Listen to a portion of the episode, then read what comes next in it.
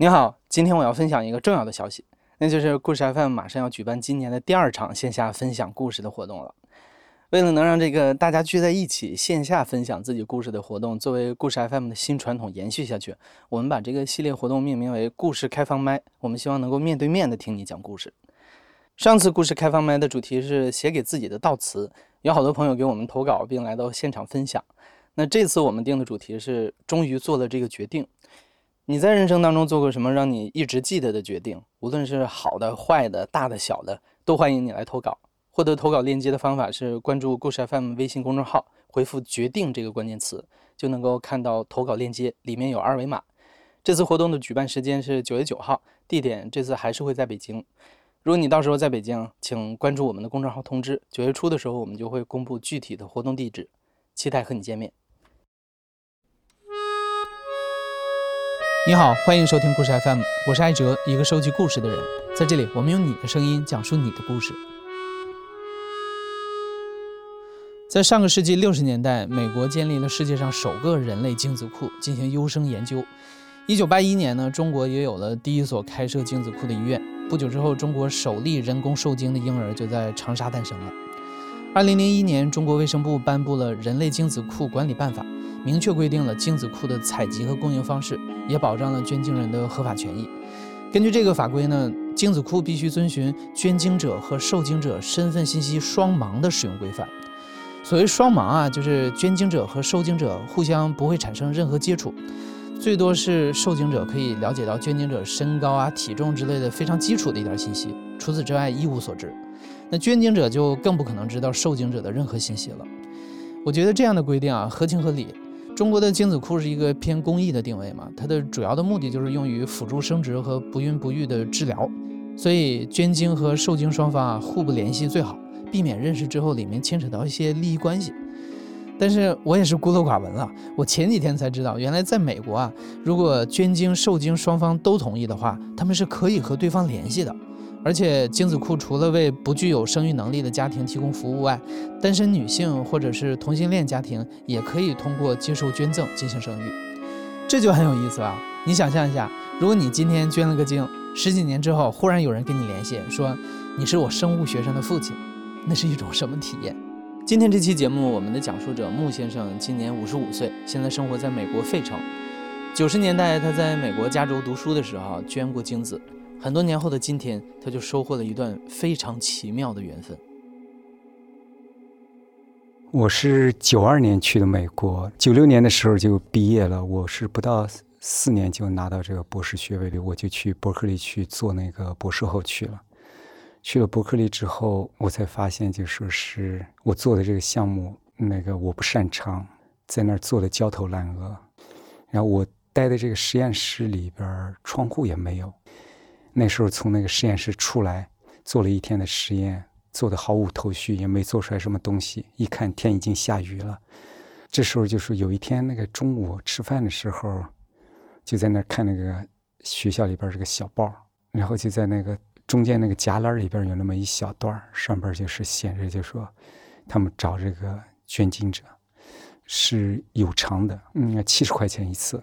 他就在我们学校那个旁边很近那个地方，就是走过去，就是一点也不妨碍你那个上班做事儿。我做实验的这个中间有空了，然后就可以走过去。当时我的想法是很简单：第一，呃，我觉得我身体健康，而且人也聪明，我觉得我的那个样品应该是呃可以的。第二呢，我在想，这是一个免费的这个身体的体检。我好久没有做身体体检了，我想他用这个很严格的方法筛一下子，多少是一件好事儿。但是那个家庭生活了也是不好，就是我那时候和我现在的前妻，就是那时候还没有离婚呢，就是我们关系也就是开始出现这个问题的时候。如果我和他关系好的话，我肯定不会自己就是悄悄去做，我一定会征求他的意见啊。就是因为我和他已经关系不好了，然后呢，就是这时候，比如他的事情也可以不咨询我，我觉得我的事情也可以不咨询他。我是选择了这个瞒着他。我知道我如果要是告诉他的话，他应该不会同意，因为中间有过一次捐赠中心想改变这个时间，然后他就把电话打到那个家里来了。嗯，我当时的太太接的，他接了之后就嗯问我怎么回事儿啊？我说他们是要做个实验。他应该是明确表达过的。他说是你如果是去捐的话是不可以的。你为什么撒谎呢？我觉得这个事情如果换位思考的话，我也会征得那个伴侣的这个同意啊。如果是我是他的话，我估计我也会选择这个反对。但是呢，我要做一件我又想做的这个事情，我又想和他保持这个这个亲密关系，所以呢，我就选择了这个撒谎啊。然后去了，它里边有一个 technologist，他就相当于护士和实验员的前前台还有个接待。他说：“哎，那那你就先给我们一个样品，然后先来那个测测。它是两个标准，它第一个就是你这个量，第二个就是这个里边这个精子的那个呃存活的这个比例啊。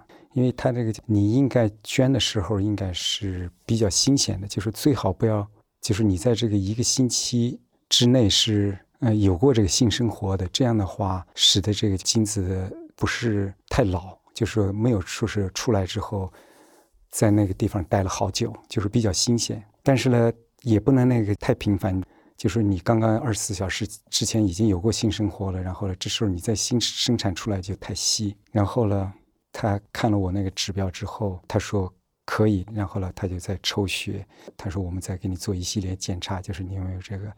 家族这个遗传病啊，什么那些的，然后一个星期之后就告诉我说全都通过了，可以了。然后我是对这个事情非常的认真的，我就觉得每次如果状态不对的时候，即使我跟他有约好了，我都我都会跟他取消掉。我说我不去。就是你比如你今天觉得你精神啊不是那个十分的充沛，或者你觉得你的手心有点那个。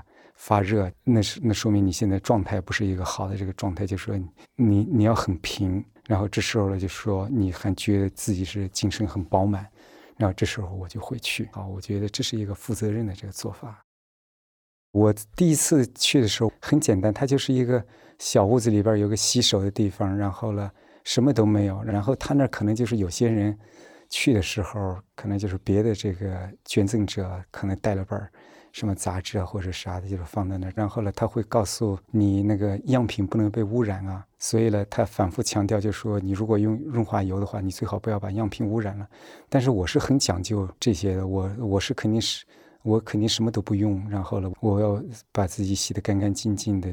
他基本上，你头里的时候，你可能刚开始不习惯的时候，还觉得有点有点难，你不知道是该怎么。但是习惯了，就说没关系了。他是一个星期，就说你最多去两次，嗯，为了保证这个质量。但是呢，我呢是，呃，不会去这么频繁的。我觉得我一个星期去一次就可以了。等到我只去了大概四个月不到，他就给我打电话，他说你不要再来了，就是因为已经收集的这个数字已经够了。因为那年我报税的时候，嗯，想起来是两千七百块钱，所以你可以用两千七除以那个七十，就可以计算出来总共去过多少次。应该只有，好像就是顶多三十次。最后一次捐精结束之后，穆先生没有向任何人提起过这件事儿。后来到了二零零一年，他和前妻办理了离婚手续。同年，他准备回国看望病重的父亲。临走之前，穆先生给精子库写了封邮件，询问自己精子的使用情况。那个时候，他得知已经有两个孩子出生了。就是一九九六年底到一九九七年，然后之后我就搬家了，我就再没有跟他们联系过。零一年的时候，我知道我爸要去世了，我跟他们联系过一次，我说你告诉我一下这个结果。他告诉我有两个，然后呢，我就回去告诉了我爸。对于我爸来说，他一生中最重要的这个事情是传宗接代。他觉得只要这个就说火种传下去了，这个所有的事情都可以办了。他经常挂在嘴上的一句话。每次他一听说，比如我们要生孩子了，或者要有类似这样的事情，他会说：“我宁可少活十年。”生孩子对于他来说，就说起到这么大作用，所以他一直是想有很多很多的孩子。我是我们家就是遗传我爸最多的。有次在那个美国那边一个聚会上，有一个人就拍我肩膀，他说：“那是你爸爸。”哎，我说：“你怎么知道？”我爸当时就是只是一个背影啊。他说：“你俩的背影一模一样。”就是实际上，我应该就是他的一个翻版，就是他生命的这个延续，就是在我的这个骨子里边深处，我也是这样想的。我觉得就是人生中，我觉得所有的这个事情里边，对我来说最有意思的事情就是生孩子。我一一直是一个非常喜欢多生孩子的，这个大概是我遗传了我爸的这个基因啊。所以就说，在所有的事情里边，对我来说，看到一个生命里边有你的影子，然后呢，你影响了他，但是他又不是你，然后这本身就是带给我非常非常多的快乐。我爸表达过无数次，就说是他可以少活十年，如果我们可以多生孩子。如果诚实来讲啊，这当然是就是受了他的很大的影响。我觉得这件事情应该是他特别快乐的一件事儿，就是内心深处我应该也是这样想的。我觉得这是一个我能够接受的，大概就是出轨的最大的这个程度吧。所以我也就是接受了自己这样去做。因为在他临死之前的时候，我把这件事儿啊，就是讲给他了。那时候我给我的兄弟姐妹都没有讲过，我只讲给我爸了。讲过的时候，他果不其然，又用那个原话讲的，就说比我少活十年还开心。而且他，他大概一个星期之后就去世了。穆先生说，他这个捐精的行为啊，对每一个相关的人来说都是一件好事儿。首先，他能满足父亲传宗接代的心愿。其次，能让受精者得到一个高质量的精子样品；最后，穆先生自己还能拿到一笔捐赠金，同时获得一次免费的体检。除此之外，对于刚到美国没几年，又从东部搬到了西部，人生地不熟的穆先生来讲，捐精似乎还能让他和这个世界产生一点联系。对于我来说了，那就是是刚才那几点啊，什么体检啊。有钱啊，然后同时心里大概稍微有那么一点，就说是我希望就是给这个世界上留下一些东西，和这个世界发生更多这个联系。你看我国内的家人从来没有我的这个任何联系方式，就是所有的这个联系都是单线的，就是我去联系他们，他们不会联系我。我那时候和同学朋友几乎和所有的人就是都没有交往，就是那个时候我觉得我被这个世界遗忘了。但是当时我我是没有想到会生出来几个的，我当时想的更多的可能性是他会拿这个去做嗯做实验做样品，而不是说是因为他有很多这个实验需要这样的样品，因为他要签字就说是你要签就是要同意别人不想用你的这个样品，那你要允许我拿这个样品去做实验，而且我觉得他甚至就是当时讲的时候。他大概也是为了说服我们吧，他就是好像把这个侧重的讲的更多，好像就觉得是多生了之后，大家可能会有点负担，他就会讲的好像就是让你觉得不会生出来很多，但是我知道会，嗯，一两个总是会有的。早在一九九六年刚开始捐精的时候，诊所就询问了穆先生是否愿意把自己捐赠者的信息放出，也就是说，愿不愿意让受精者或者生下的孩子和他联系。他那个叫 Donor Release Program，就是你捐赠者这个身份信息放出。然后当时我是选择选择放出，心底里暗地里有一点。第一个就说，这样你的那个样品被用到的可能性更高。同时，也是我希望就是说，有一天如果真放出了之后，说不定有人会来找我呢。所以就是我选择了这个放出。这个不是说要跟他建立一种情感关系，我只是就是说纯粹的想知道。我零一年的时候，只有有有两个出生了，因为当时想着那个很遥远，就是能够见着他们的时候，那是那是好多年之后的事事情，就是他能够怎么成长，成长成什么样，他会不会想见我，这些，所以我不去想很遥远的事情。嗯，我爸去世之后，大概是零五零六的时候，我要。嗯，我要回去要扫墓的时候，我又联系了一次这个中心，我说告诉我一下结果，然后这个中心就给我发了一个邮件。当时也有心理准备，因为他讲了最多是十个家庭，我没想到说这么快就有了十个家庭。然后呢，我把这个邮件打印出来，打印出来就是拿到我嗯我爸的那个坟地给烧了。虽然至少有十个孩子出生了，但这个时候的穆先生没有太去关注这件事儿，因为他还有自己亲生的孩子要抚养。穆先生前后有过两段婚姻。九十年代的时候，他和前妻有过一个儿子和一个女儿。前些年，现在的太太又生了两个孩子。和前妻生的这两个孩子很快就长大了。在二零一二年的某一个晚上，穆先生告诉了这两个孩子自己保守多年的这个秘密。出乎穆先生的意料，孩子们很自然的就接受了。后来时间一晃，又到了二零一九年。二零零一年出生的第一个受精者已经满十八岁了。一九年的时候，就一个晚上，哎，我的这个手机上收到一个信息，我一打开，就第一个孩子是用很正式的方法，是一个邮件。我为了看的这个仔细，我还有跑到这个电脑上，因为他当时也发了这个照片，然后我叫什么名字，我是干啥的。但是我对这些东西，我直接就是抹过去，我都没有看，我就直接抹到这个照片上去看。点开了照片，我第一印象我就说，这不是我大学的这个照片吗？也是那个卷发。戴一个就像那个啤酒瓶儿抵着那个大眼镜儿，那个就是盖的那个眼镜儿，就是我当时审美也是，后来就觉得这个是巨丑无比的。但是那个眼镜片儿盖去了半个脸，这个照片反反复复看，他的确是个黑人啊，但是又，嗯，也不是特别黑，我是有点那个惊奇啊。首先就是在那边的时候，我觉得亚裔和这个黑人之间关系不好，就是这个孩子是这里边最聪明的，而且他上的非常好的学校。他的不管是他是读的那个本科和研究生，全是美国顶级的学校，就他是这里边应该就是说最聪明的一个，就是这黑人小孩，就是他叫 Daniel，第一个是男孩。Daniel 的那个妈妈是医生，然后他是那个同性恋嘛，所以他有另外一个那个 partner，但是他和那个 partner 就说，Daniel 出生之后是他们俩一起养了好长时间，后来他就和那个 partner 就分手了。但那个 partner 现在和他们一直保持着很亲近的关系。然后呢，最后啊，他写的那个就有点像那个啥似的。我的这个兴趣爱好是什么？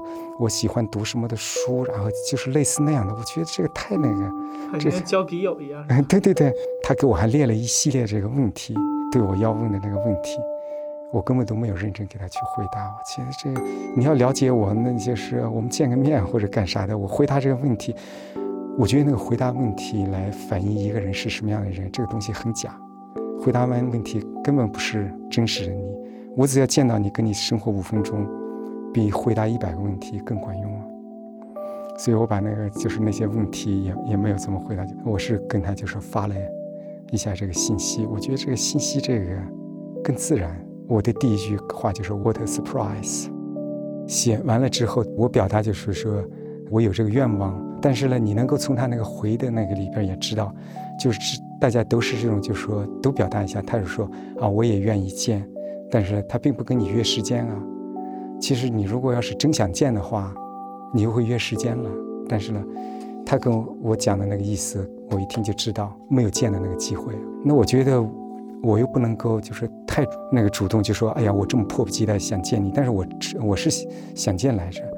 没见之后，这个疫情不就来了吗？哦，我中间就跟他联系过几次，疫情特别严重的时候，我有点担心，我还是给他发过一个邮件，就是确认我说你没有问题，你是那个就说安然度过这个。他给我回了一下，就说他不错的。过了一直到了二零二一年，正好就说美国这边这个疫情管控刚刚开放了，突然我就收着又收到一个。这是一个女孩，叫 Avery，她是那个发的，就是这个短信，我觉得，而且就说写的特别的随意啊，里边比如有些这个语法啊或者拼写都不对啊，但是我倒觉得这个就说挺自然的。然后呢，我也立刻就给她回了。第二个，这是一个白人的女孩，然后呢，是一看哦，我也觉得很惊奇，我想的这应该是一个该出来亚裔了吧，但是不是亚裔，这个 Avery 的。妈妈是她，好像是个护士，而且她就是自己一个人，她生两个孩子，而且她是住在这个中部，这个东西是非常就说出乎我这个意料的，因为中部本来人就很保守啊。我想，如果我是她的话，那我肯定不会选一个这个住在这个中部，我选一个亚裔，然后生出来这个孩子，明显的别人能够看出来，因为我我就问过这个艾瑞，我说小时候，他说学生倒也不是欺负他。但是呢，这些孩子会说他这个眼睛，他们都讲亚裔，什么日本人往下，然后韩国人往上，然后中国人是这个什么眯眯眼啊，那个他会那那样，就是那些小孩会这样讲啊。这里边 Avery 是我一个最想帮的那个，因为了那个，首先他他妈妈一个人就是带了两个，而且他做的也不是一个高收入的这个工作，但是这个 Avery 非常的这个就是独立。他现在就是，他是一边上大学，一边做一个全职的工作。这个真的，我呃，像我家的孩子，基本上没有打过工。这如果说做一个零工还可以，因为他可是做一个全职的，就说是他在一个饭店里边做这个领班，就是管理这个饭店里边这些操作的这个，所以就说很忙。当时我其实问过他，我说如果你这个就是大学学费需要帮助的话，我实际上可以可以帮一点儿。但是我又觉得，我也我这帮到底是什么意思？我并不想跟他建立这个情感关系纽带的这个，我只是觉得我有这个能力，然后他可能有这个需要，所以我就没有跟他做。我说你去，你可以去问一下你妈妈，可以的话，我我说我可以资助你一点儿。但是呢，他后来就说，跟他也没有没有要我资助。那个没有过呃一个月，又收到了第三个的。原来才知道，这个第二个和第三个，他们他们之前他们都已经认识了，他们有另外一个小组织，就说是他们是让这些就说接受同一个捐赠者的这些孩子之间是可以联系的，所以他们有一个呃这个信息这个群，他们在信息群里边已经都认识了。他就告诉了他，就告诉了他，就说大概是鼓励他，就说是跟我那个也联系一下吧。第三个叫阿内克，他长得。绝对就像这个霍比特人，就是我一看到他就联想的是第一印象，就是那个卷发，小小的，但是就说像一个精灵一样的那个，因为他的养母是亚裔，所以呢，这是大概是他们家选择这个亚裔的这个原因啊。因为奥尼克是一个，他是画画，他画的画嗯，还在网上卖钱，他也是做这个科研，但是呢，他居然可以画出来那个，就说很现代派的那些画，就是有那些的。我女儿还买过他的一张画。我的那个本科也是海洋大学的，而且他研究的居然也是海洋，因为我的那个 大学里边，他经常问我一些海洋的事儿。他是出于好奇，他会经常问一下，就是你当初为什么选择这个做药物研发？他说你为什么去上的这个，就说海洋这个大学，他养海参。他每次跟我讲海参的故事的时候，我都跟他讲这个海参多好吃。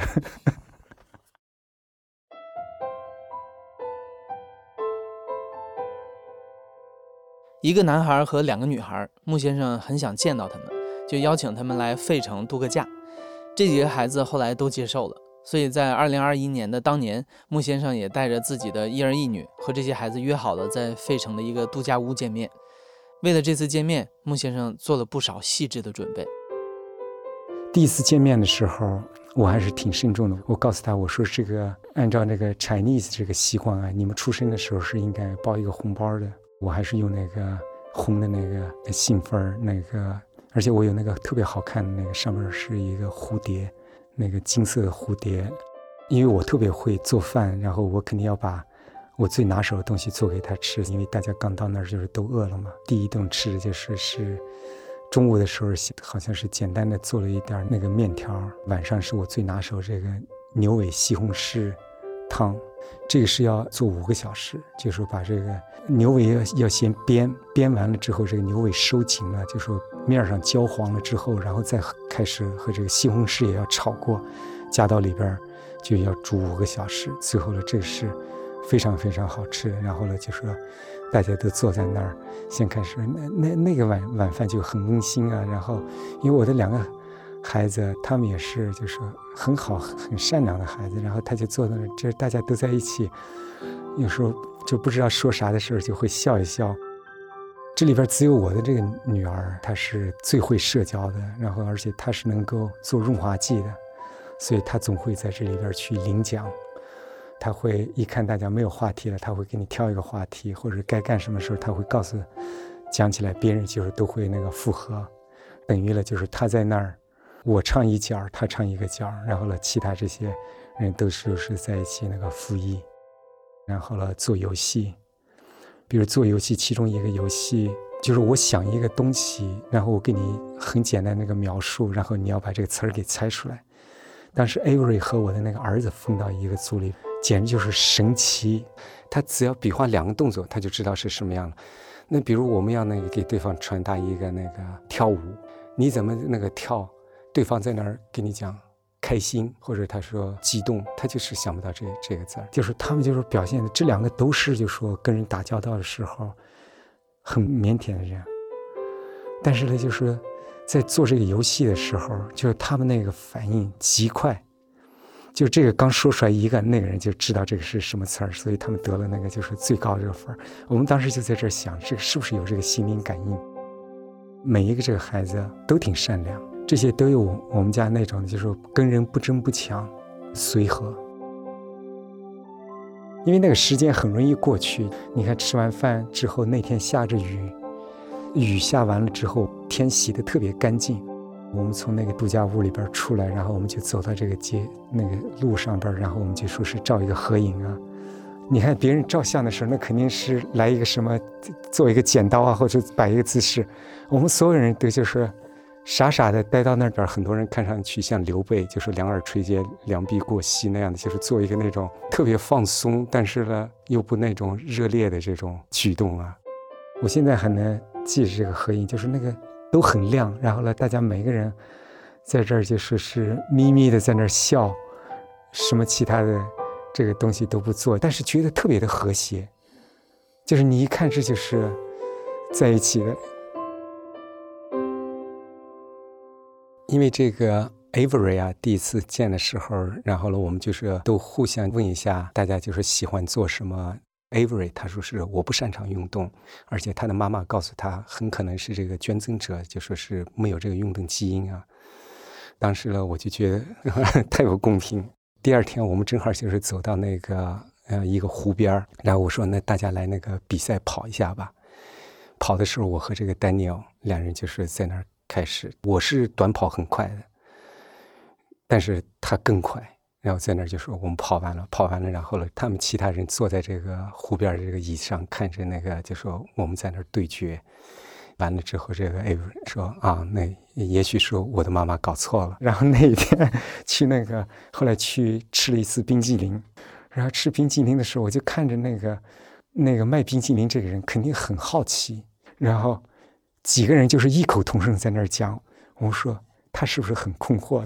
就这一群人，通过什么样？你看，有黑人、白人、亚裔，然后而且有老有少，就是他们到底是通过什么联系到一起？但他们走到一起，而且很和谐。然后我们去吃冰激凌，甚至我们的口味儿都接近。我们拿着同样的冰激凌，然后坐在那儿吃的时候，我和我女儿一看，相视一笑。我说：“我们要不要派一个人过去告诉他？”他说：“啊，算了算了，不要去这样讲了。”当时我们也有一张那个就是吃冰激凌的这个合影。你看着就是非常的和谐，但是没有一个人说要给你这个很张扬的去做一个什么动作。我觉得我们那个相处就说是，啊，你觉得你是有这个联系的，然后你到这儿，你不需要去做做事情，就是懒懒的在那儿躺下来。他不会是把这个当做一个旅行，因为每次的时候，其实刚开始的时候我还担心这个。我说你过来了，我不能那个，我要把你的那个行程都安排的满满的。不然的话，这样那个不好。这样我会带他去打枪、去攀岩，然后做这些。但是后来我觉得，也真的就说没有必要。就是做任何事情，他们觉得都可以。就是我们只是在一起，就说度过一段那个时光。然后甚至我可以找他帮我，比如我做饭的时候啊，我说你给我那个摆下这个盘子。聚会的时候，聚完会然后要走了，要走了那一天。那个飞机，他们的飞机都特别早，是早上六点钟的飞机。因为那天晚上我们很晚很晚睡，有些人可能都没睡着，十二点多才睡的，两点就起。我那时候眼已经开始花了，所以晚上开车就说是眼睛会觉得比较累，而且那个地方非常暗。为了那个不不晚，那我从那个住的那个地方的话，我们就两点钟钟就得出发，好容易开的就是天麻麻亮的时候了。把那个 Avery 给送走了，然后了，但是 Daniel 和这个 Anika 的飞机晚一点，然后了，我们就到费城里边去，说吃个早饭，然后再送他们走。每个人都睡眼朦胧的，好多店还没有开门。然后这时候从那儿要过街，然后人迷迷糊糊的，然后他就跟我在那儿那个过街。过街的时候，他就像那个霍比特人那样的。噔噔噔，那个两个小脚，因为那个那边车要过来了，他就在那儿不跑啊。然后就那一瞬间，我就产生了一种，哎呦，要是我不在他身边的时候，他是怎么过这个街的？然后那个车就要过来了，他在这嗖过。当时就就下意识我就觉得这个，这个这霍比特人，然后他要在这儿过这个节这么难过，我一定要那个就是揽他一手。大概就是第一次的时候，我有那么一丁点儿那个担忧，就说是我不在他身边的时候，他过得好不好？以前的时候，我这些我从来都是没有想过。我就下意识的，我那个动作就就和我自家的孩子过节的时候都是一样的，就你看他过节过不快了，然后你就好像想揽他一下，然后跟着你一起过去。我当时情不自禁的就想去揽他一下，大概就是就做了一个那样的动作。但这种想法是不是你会把自己带入进他们的父亲的角色？啊，是这个样的。这更多的是我自己这个性格造成的。你比如。我刚刚那认识一个那个朋友，是我太太的朋友。我只见他那个第二面的时候，我直接告诉他，我说你的婚姻有非常严重的问题。然后呢，他沉默了大概两分钟，他几乎要哭出来了。他就说是，也许你说的对着，他他有一个事情，他一直不敢去面对这件事情。有的时候，我甚至不想听别人给我讲故事，因为讲完了之后，我就会参与进去了，我很难那个从这里边。剥离出来，所以就说和他们这个交往，就是我容易陷入到别人的这个生活里边去。这个我家里边的这个兄弟姐妹，还有我的朋友，所有人都告诉过这件事儿。他说你有的时候介入过深。也就是您的意思是说，呃，您对每一个人可能认识的人介入都会比较深，就是这几个孩子也并不特殊。对，一旦就是我介入到他们这里边的时候，你比如我就会去。想这个丹尼尔，比如学什么样的专业啊？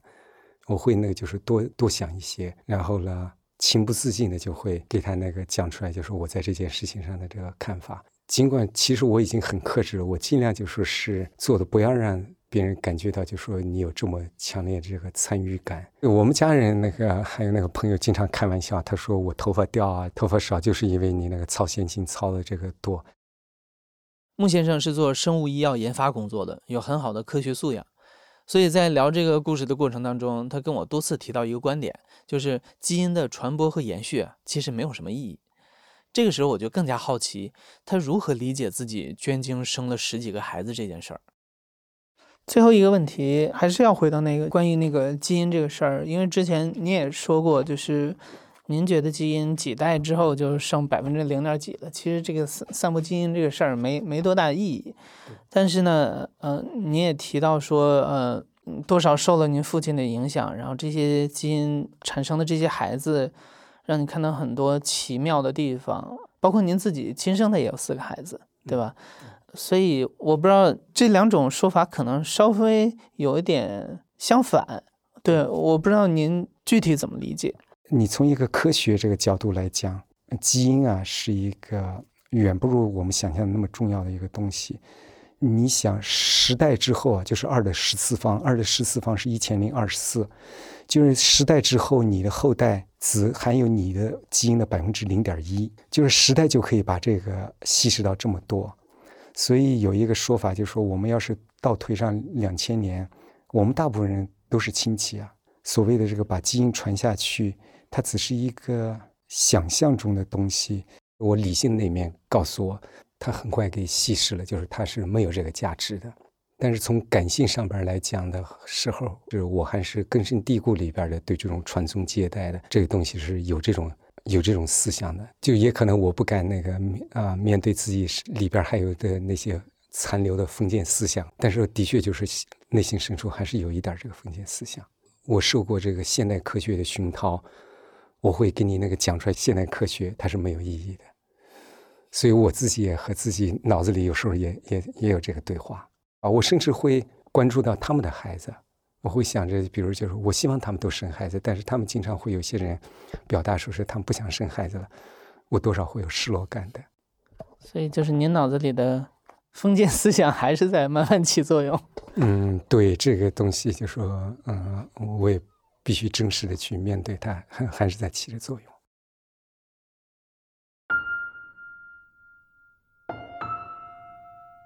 此后的每一年，穆先生都会组织和几个孩子聚会。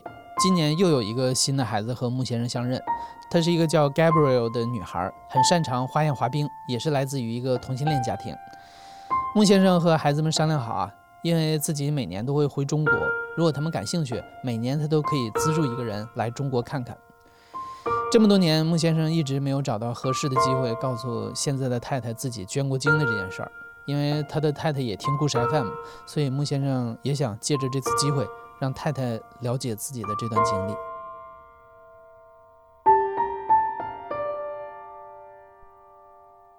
你现在正在收听的是《亲历者自述》的声音节目《故事 FM》，我是主播哲。本期节目由我和杜浩言采访，杜浩言制作，声音设计孙泽宇。感谢你的收听，咱们下期再见。